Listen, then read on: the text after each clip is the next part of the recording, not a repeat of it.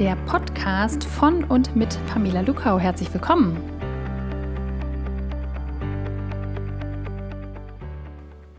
Schön, dass Sie heute wieder mit dabei sind. Es geht heute wieder um eins meiner Lieblingsthemen, das Entscheiden.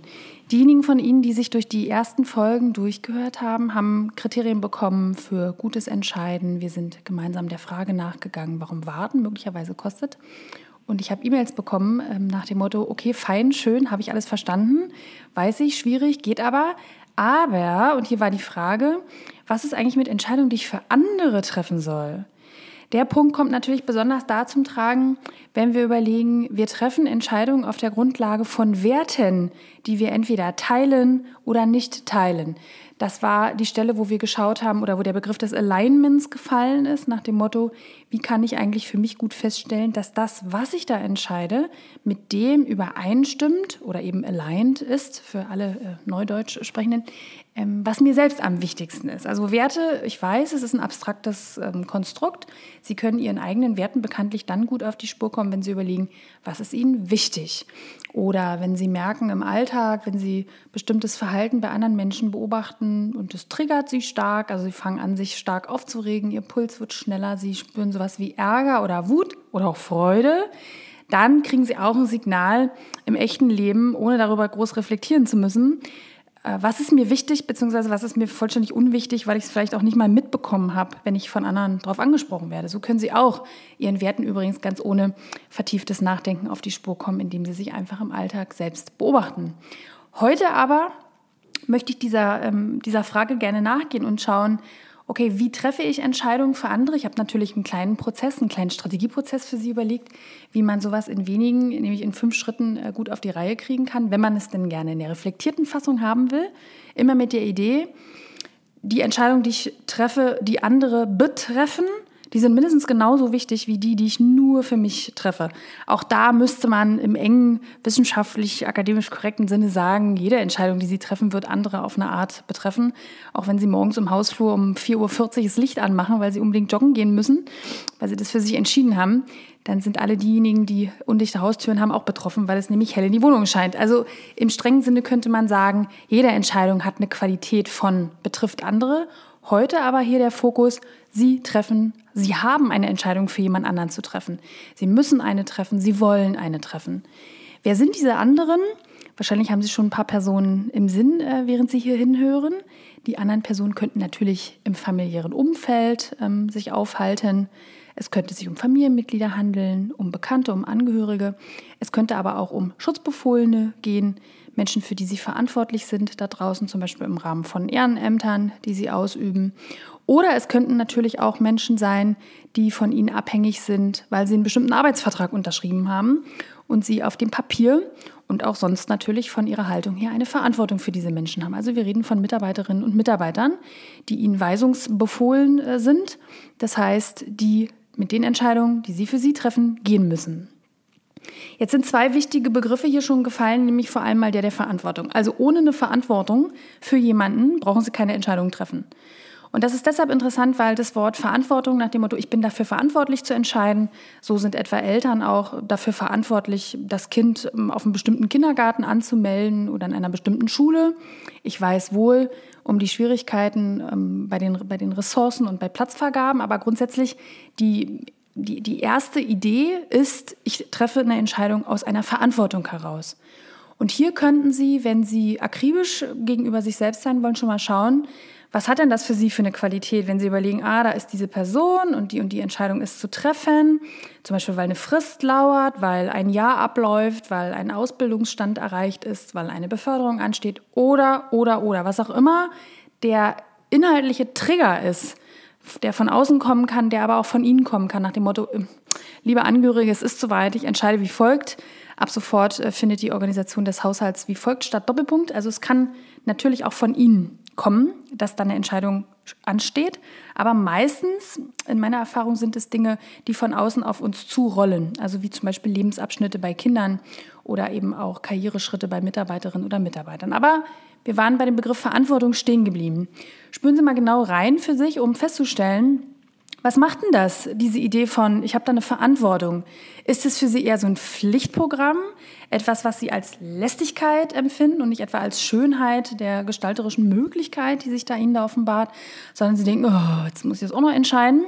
Weil klar, wir gucken jetzt hier singulär, ähm, völlig abstrakt auf diesen Prozess, aber natürlich, es gibt wahrscheinlich viele von diesen Entscheidungen, die auch in einem zeitlichen Kontext gleichzeitig anstehen. Also es könnte auch so ein äh, bei Ihnen auslösen, von wegen, ähm, das jetzt auch noch oder nicht schon wieder oder oh Gott, ja, stimmt, hätte ich fast vergessen. Oder aber ist das eher so ein Moment, wo Sie äh, ein Stück weit innehalten, durchatmen und sagen, ja, stimmt, ich kann da eine Entscheidung treffen. Oh, schön. Mal gucken, ähm, was ich mache. Also dazu kommen wir gleich zur Strategie. Aber so ein Moment, wo Sie sagen, äh, cool, hier gibt es für mich was äh, zu gestalten und jetzt ran an die Buletten oder ran an den Speck oder an den Wirsing, wenn Sie vegan unterwegs sind.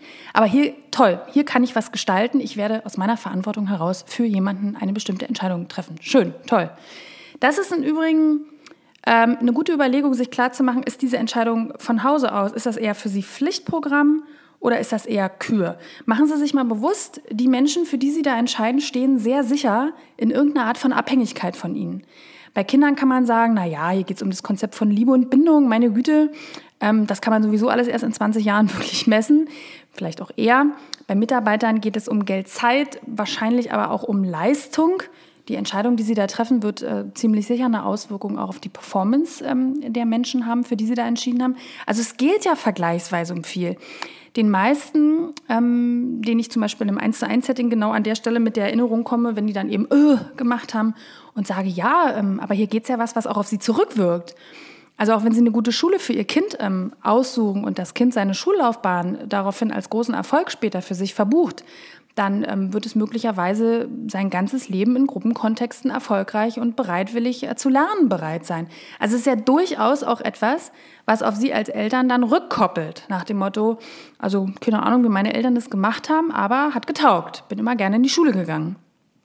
Bei Mitarbeitern auch, wenn Sie sehen, ein Mitarbeiter steigt unter ihrer Führung kontinuierlich auf, hat immer mehr Skills, ist immer leistungsbereiter und ähm, ähm, leistungsfähiger, dann koppelt das auch auf sie zurück, weil vielleicht irgendein Vorstand zum Beispiel sieht, Mensch, da in dem Bereich die Führungskraft da, ähm, die hat das gut entschieden für diese Mitarbeiterin oder diesen Mitarbeitern. Also es gibt jede Menge äh, große Affen, die im Fenster hängen und die gewonnen werden können, wenn die Entscheidung eben nicht aus Pflicht heraus, sondern als Kühlprogramm begriffen werden nach dem Motto, bestmögliche Entscheidung ever, hat nämlich nur Vorteile. Im Gegenzug könnte man sagen, wenn Sie Schmerz vermeiden wollen, wenn Sie schlechte Entscheidungen für andere treffen, die landen ja eh alle wieder bei Ihnen. Dann fangen Sie jedes Mal ein Stück weit wieder von vorne an. Aber fangen wir mal an zu schauen, wie sieht denn so ein Strategieprozess, wenn Sie einen Strategieprozess haben wollen, um Entscheidungen für andere zu treffen, wie sieht der genau aus? Mein Vorschlag wäre ein fünfschrittiges Verfahren und es geht los mit Sie beobachten oder fangen an, also Entscheidung steht an, und Sie fangen nun an, ganz bewusst das Verhalten der anderen Person zu beobachten. Was tut diese Person? Was tut sie nicht? Wie tut sie es? In welchen Frequenzen tut sie es? Was sind ihre Leistungs-Performance-Peaks tagsüber? Was kommt in Gesprächen raus, was dieser Person offensichtlich wichtig ist? Also sie machen sich einfach, jetzt könnten Sie sagen, gute Führungskräfte machen das den ganzen Tag. Eltern sowieso, ja, ich weiß. Aber hier geht es jetzt darum, das mal reflektiert ähm, zu begucken und zu sagen, egal was Sie schon machen, machen Sie es bewusst. Nehmen Sie sich eine Zeitspanne, wo Sie die Person, für die Sie entscheiden wollen, genauestens beobachten, Ihre Wahrnehmungsfilter aufmachen und einfach wirklich nur sammeln. Sie machen eine Stoffsammlung, nämlich des Verhaltens dieser Person, für die Sie da entscheiden wollen. So, das ist der Schritt, der kann Sie vielleicht eine Woche, ähm, vielleicht aber auch ein halbes Jahr bei komplexeren Entscheidungen gut beschäftigen. Vielleicht machen Sie sich auch an irgendeiner Stelle Notizen, damit das bloß nicht im Tagesalltagsgeschäft irgendwie unter den Teppich äh, später fällt, wenn der Moment des Entscheidens gekommen ist, sondern dass Sie das dann abrufen können. So, zweitens. Jetzt brauchen Sie, dass Sie das, was Sie da gesammelt haben, diesen Stoff, diesen Verhaltensspeicher, dass Sie das irgendwie filtern. Mein Vorschlag wäre, nach Kriterien zu gucken, die dem Lustprinzip dieser Person entsprechen. Also was hat die aus Lust, aus Freude, nicht aus Spaß wohlgemerkt, aus Lust und aus Freude erfolgreich getan und vermocht? Wo liegen da die Zusammenhänge? Welche Kriterien gibt es?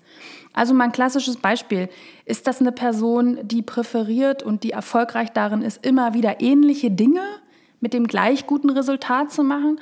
Oder ist es eine Person, wo Sie sehen, Mensch, die packt ja ständig äh, die Sachen irgendwie anders an oder die sucht nach Neuem, die hat eine Wechselorientierung? Das könnte zum Beispiel ein Kriterium sein. Also Sie dampfen das, was Sie da beobachtet äh, haben, ein auf die Frage, was hat der Person Freude bereitet, worauf hatte die Lust und wo hat sie es auch mit guten Ergebnissen er oder sie zu Ende gebracht. Darum geht es hier.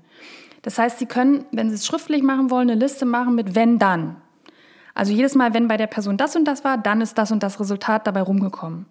So, da landen Sie vielleicht bei drei, bei fünf Kriterien. Machen Sie daraus bitte keine Habilitationsschrift, sondern dampfen Sie es ein. Was sind die wichtigsten drei bis fünf Kriterien für Lust, Freude und für Erfolg? Abgeleitet aus dem Verhalten, was Sie bei der anderen Person, für die Sie entscheiden wollen, beobachtet haben. Das ist schon der zweite Schritt. Der dritte Schritt ist, dass Sie das mit Ihren eigenen Werten abgleichen, weil nochmal, Sie müssen entscheiden. Das heißt, Sie müssen diese Entscheidung auch stehen, Sie müssen sie erklären können. Das heißt, es darf nicht völlig entkoppelt sein von dem, was Ihnen eigentlich wichtig ist. Dieser dritte Schritt läuft bei den meisten Menschen total intuitiv gleichzeitig zu eins und zwei ab. Also die beobachten und fragen sich, wie finde ich denn das oder was daran ist mir besonders wichtig, was nicht. Auch wenn Sie über Kriterien nachdenken, sind Sie eigentlich schon halb automatisch sehr nah dran an den Dingen ähm, rund um, was ist mir wichtig, was sind die eigenen Werte, die ich hier unbedingt in einer potenziellen Entscheidung realisiert haben möchte. Wenn Sie es schriftlich machen, wird es einfach verbindlicher. Ne? Also wir können uns so beim Duschen oder beim Kochen alles Mögliche hin und her überlegen. Aber das ist immer sehr, sehr stark auch von der aktuellen Verfassung, in der wir dann sind, geprägt. Wenn Sie das ähm, aufwerten, diesen kleinen Strategieprozess und das schriftlich machen, ist es höchstwahrscheinlich mit einem höheren Grad von Verbindlichkeit für Sie ausgestattet. Also starke Empfehlung für Sie, wichtige Entscheidungen wirklich schriftlich mit einem Blatt Papier und einem Zettel oder von mir aus auch mit irgendeinem Electronic Device äh, zu machen. Dann haben Sie es hinterher nämlich schwarz auf weiß oder blau auf weiß, wenn Sie einen blauen Kuli genommen haben. So, das war schon der dritte Schritt. Abgleich mit den eigenen Werten. Jetzt kommt das vierte. Jetzt gibt es ja Handlungsoptionen, Entscheidungsoptionen, die Sie auf dem Tisch haben oder die Sie spätestens jetzt auf Ihren Tisch holen, um zu gucken, aus der Menge welcher Möglichkeiten kann ich entscheiden. So, das Einzige, was Sie jetzt noch machen müssen, ist ein Abgleich zwischen, was sind nochmal die Kriterien, die ich etabliert habe, was sind nochmal die Werte, die mir wichtig waren, und Sie gleichen das ab mit den Handlungsoptionen. Je einfacher, je trivialer, je weniger komplex eine Entscheidung, desto schneller geht dieser vierte Schritt, weil intuitiv sofort klar ist, okay, das ist es, das ist es nicht. Diese Entscheidung kann ich so treffen, die passt nicht, weil erfüllt ein wichtiges Kriterium nicht. Also, es ist eben nicht so, dass aus Handlungsoptionen rückwärts eine Entscheidung abzuleiten eine gute Idee ist. Also nach dem Motto, das sind die Optionen und ich mache jetzt aus dem, was überhaupt nur geht, irgendwas. Also ich koche manchmal so. Ich gucke dann in den Gemüseschrank und gucke, was ist da alles drin und dann überlege ich mir, was ich daraus machen kann. Was wir hier machen, ist Kochen mit Rezept. Also sie machen das planvoll strategisch und überlegen, was werden die Leute heute Abend gerne essen wollen, wer isst mit und was gibt es dann zu tun? Und dann nehmen Sie aus dem Gemüsefach eben nur eins, zwei, drei Dinge raus und nicht alle, die da möglicherweise in dem Fach drin sind. Und genauso ist es bei jedem anderen Entscheidungsprozess auch. Ich würde eben nur raten, erst zu überlegen, was möchte ich eigentlich, was ist wichtig, also Kochen mit Rezept, um dann aus der Fülle von Möglichkeiten, die sich Ihnen offenbaren, heraus zu entscheiden. Was ich auch schon mitgekriegt habe, ist, wenn Leute bei Schritt 4 anfangen, nämlich die gucken, okay, was ist denn möglich, was geht denn alles, die vergessen manchmal ihre Kriterien. Die vergessen manchmal, weil sie so damit beschäftigt sind, zu absorbieren und zu reflektieren, was ist denn jetzt hier alles drin, dass die Kriterien vergessen werden. Und das fällt dann oft auf, ähm, wenn die anfangen, über diese anstehende Entscheidung mit jemand anderem zu sprechen. Dann sagt der andere nämlich, ähm, Entschuldigung, aber hatten Sie nicht gesagt, dass Ihnen das und das wichtig ist? Oder wollten Sie nicht eigentlich was anderes? Und dann sagen die Personen, ach ja, Mensch, stimmt, da war doch ein Kriterium. Ach, habe ich ganz vergessen, aber das Angebot jetzt hier klang so gut in Schritt 4. Also deshalb ähm, starke Empfehlung, gerade wenn Sie für andere entscheiden, machen Sie es andersrum und fangen Sie mit der Beobachtung des Verhaltens der anderen Person an, leiten Sie daraus die Prinzipien ab und gleichen Sie es ab mit Ihren eigenen Werten, bevor Sie sich wirklich an die Entscheidungsoptionen herantasten. Und dann, ganz einfach, ne, Schritt 5 ist entscheiden. Also so der klassische Hauptsatz, ähm, das wird gemacht, das ist dran, ab dann und dann findet das und das statt, peng, Punkt aus. Das ist im Übrigen dann auch der Moment, wo Sie spätestens die andere Person kommunikativ durch Gespräch ähm, mit ins Boot holen können. Natürlich können Sie das auch schon vorher machen, aber je nach Reflexionsgrad ähm, ähm, des Gegenübers, für den Sie da entscheiden, ist es gar nicht so aufregend, sondern ist dieser fünfte Schritt, was ist die Entscheidung, eigentlich der viel äh, frohlockendere.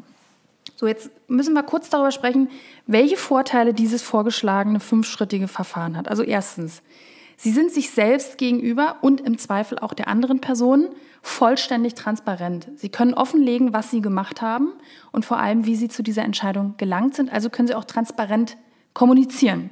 Sie müssen eben nicht sagen, na, das ging nicht, also haben wir das gemacht, also quasi nur auf diesem vierten Schritt ähm, hängen bleiben, sondern Sie können den gesamten Entscheidungsprozess ähm, transparent kommunizieren.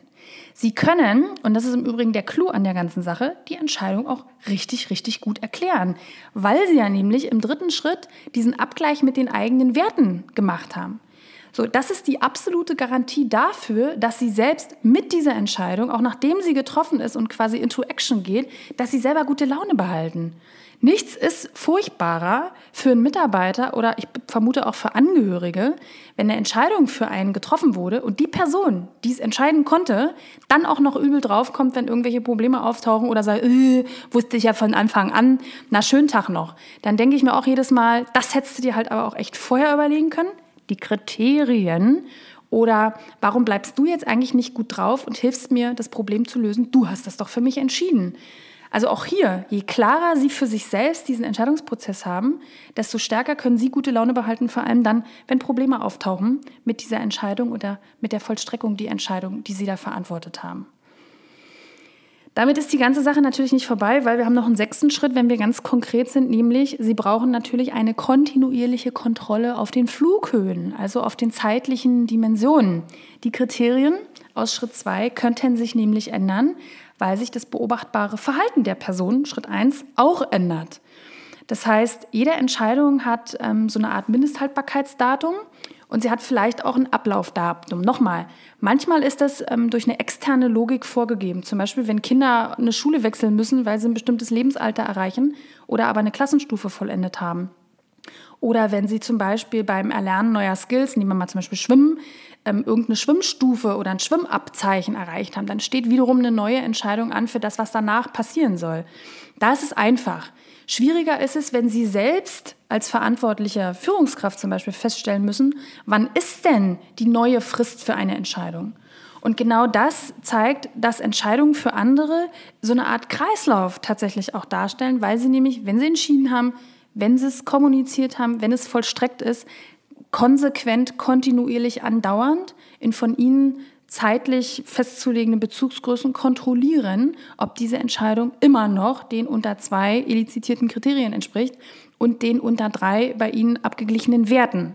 Weil wenn sich da eine Verschiebung ergibt, dann ist auch wieder Zeit für eine neue Entscheidung. Vielleicht nicht mit der gleichen Halbwertszeit dann oder der gleichen Mindesthaltbarkeitszeit, aber eben tatsächlich eine neue Entscheidung, die so sachlich vorher noch nicht getroffen ward, aber einfach zu treffen ist, weil sich Umstände geändert haben.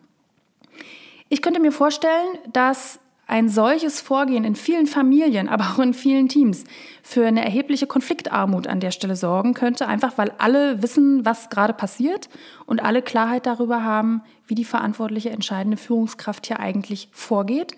Und es ist im Übrigen auch sehr leicht, wenn eine Entscheidung zum Beispiel, wenn sich herausstellt nach einem halben Jahr, es funktioniert nicht, dann zu sagen, ja, stimmt, ich, die ich entschieden habe, kann ohne frank und frei einräumen, ähm, das funktioniert jetzt gerade nicht und ich kann dir, lieben Kind, aber versichern, ich habe die Entscheidung nach bestem Wissen und Gewissen getroffen für dich.